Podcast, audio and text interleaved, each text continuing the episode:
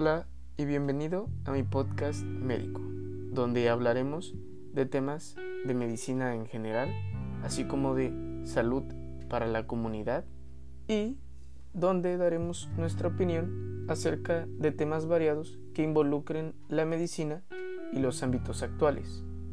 Y recuerda que tú mismo eres el que tiene que cuidar su propia salud. No hay mejor salud que la que no se pierde. Yo soy Eduardo y comencemos. En el tema de hoy hablaremos sobre la obesidad. Actualmente, la obesidad ya es considerada una pandemia global. Esta es la enfermedad metabólica más común a nivel mundial.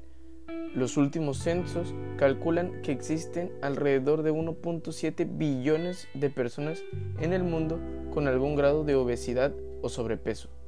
Y año a año fallecen 2.6 millones de personas con este diagnóstico. La obesidad y el sobrepeso son considerados uno de los retos más importantes de la salud pública en la actualidad, por su magnitud, por el rápido crecimiento que ha tenido en las últimas décadas y por los efectos negativos que ésta ocasiona en la salud, como pueden ser enfermedades crónicas, muerte prematura y discapacidad laboral. México es uno de los países que presentan mayor población con obesidad y sobrepeso en el mundo y en donde ya comienzan a aumentar los casos en edades más tempranas, como niños y adolescentes. México es el país con el mayor número de casos de obesidad infantil y actualmente uno de cada tres adolescentes presentan obesidad y algún grado de sobrepeso. En los adultos en México, la prevalencia de obesidad ha aumentado exponencialmente en las últimas décadas. En el año 1988, la prevalencia era de alrededor del 34.5%. Para el año 2016, la prevalencia ya era del 69.3%, lo que quiere decir que actualmente 7 de cada 10 adultos padece algún grado de obesidad o sobrepeso. La obesidad puede ser dividida en grados, estimando el índice de masa corporal. Tú puedes calcular tu índice de masa corporal multiplicando al cuadrado tu talla. Ese resultado se lo divides a tu peso y obtienes tu índice de masa corporal. Un índice de masa corporal arriba de 25 puntos significa sobrepeso y este por arriba de 30 puntos significa obesidad. Bueno, ¿y cómo nos volvemos personas obesas? La obesidad es un proceso crónico y multifactorial, lo que quiere decir que es causado por múltiples factores, donde interviene el ambiente, factores de nuestro propio organismo, así como factores genéticos. En esta enfermedad, las reservas de tejido graso en nuestro cuerpo van aumentando progresivamente, esto es a causa de una ingesta calórica que excede nuestras necesidades normales. Si ingerimos más calorías que las que nuestro cuerpo necesita diariamente, ese exceso se va a ir almacenando en forma de tejido graso. El aumento de la grasa en nuestro cuerpo también modifica componentes hormonales que se relacionan con el apetito y la saciedad, haciendo que éstas se inviertan y se favorezcan las hormonas que aumentan el hambre y disminuyan las que nos hacen sentir más llenos. Por esto, poco a poco nuestro cuerpo se va acostumbrando a incrementar el volumen de las comidas, así como la ingesta. Bueno, ¿cómo va a afectar la obesidad a nuestro cuerpo? La obesidad es una enfermedad que ocasiona inflamación. Esta va a promover la inflamación y se va a mantener de manera crónica. El tejido graso es un ambiente en donde se promueve la formación de células que se encargan de nuestra respuesta inmune, o sea, de defender a nuestro organismo de agentes externos. Pero estas células van a liberar enzimas que favorecen la inflamación, por lo que al ir incrementando nuestro tejido graso, lo hará del mismo modo la inflamación causada por dichas células.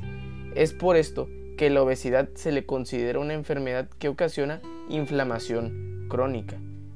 Se ha comprobado que la obesidad favorece la aparición de muchas enfermedades, como pueden ser la diabetes, hipertensión, falla renal, enfermedades cardiovasculares, dislipidemias, complicaciones relacionadas a cirugías o infecciones y algunos tipos de cánceres, así como muchas otras. Bueno, ¿y cómo se trata la obesidad? El tratamiento consiste en un manejo médico, un manejo quirúrgico y estos dos siempre acompañados de un soporte nutricional y con un régimen de ejercicio, porque estos dos, la dieta y el ejercicio, son la base del tratamiento para la obesidad. Actualmente existen medicamentos que pueden disminuir o favorecer la pérdida de peso. Entre los más usados hay unos que se encargan de disminuir la absorción de grasas a nivel intestinal y otros que se encargan de regular el apetito para que nos dé menos hambre. En ciertos casos se prefiere el manejo quirúrgico por cirugía bariátrica, sobre todo en los casos de obesidad mórbida. Todos los tratamientos siempre se deben de acompañar de modificaciones en la alimentación y favorecer el ejercicio, ya que estos son la base del tratamiento para disminuir el peso en personas que padecen obesidad. Lo más importante será reducir la ingesta calórica, ya que de ese modo comenzaremos a regular nuestras reservas de grasa favoreciendo su eliminación. La dieta deberá ser adaptada a las necesidades de los pacientes, favoreciendo la ingesta de frutas ricas en fibra y vegetales. Se deberá disminuir la ingesta de alimentos ricos en grasas saturadas, la ingesta de sal y de alimentos procesados. El ejercicio promueve la pérdida de peso, mejora nuestra condición cardiovascular, disminuye el riesgo de padecer enfermedades del corazón, mejora nuestro perfil de lípidos y nuestro azúcar en sangre. Se recomienda realizar ejercicio aeróbico al menos 180 minutos a la semana.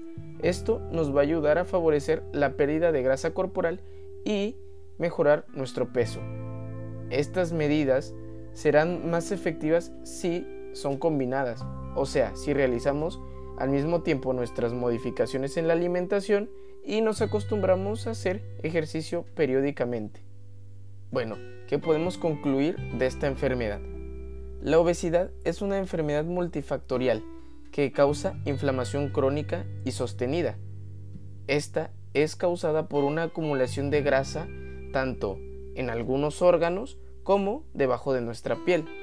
La acumulación de grasa nos predispone a padecer una gran cantidad de enfermedades con el paso de los años. Actualmente, México es el primer lugar de obesidad infantil a nivel mundial. Esto significa que en las próximas décadas las complicaciones derivadas de la obesidad se comenzarán a presentar a edades más tempranas.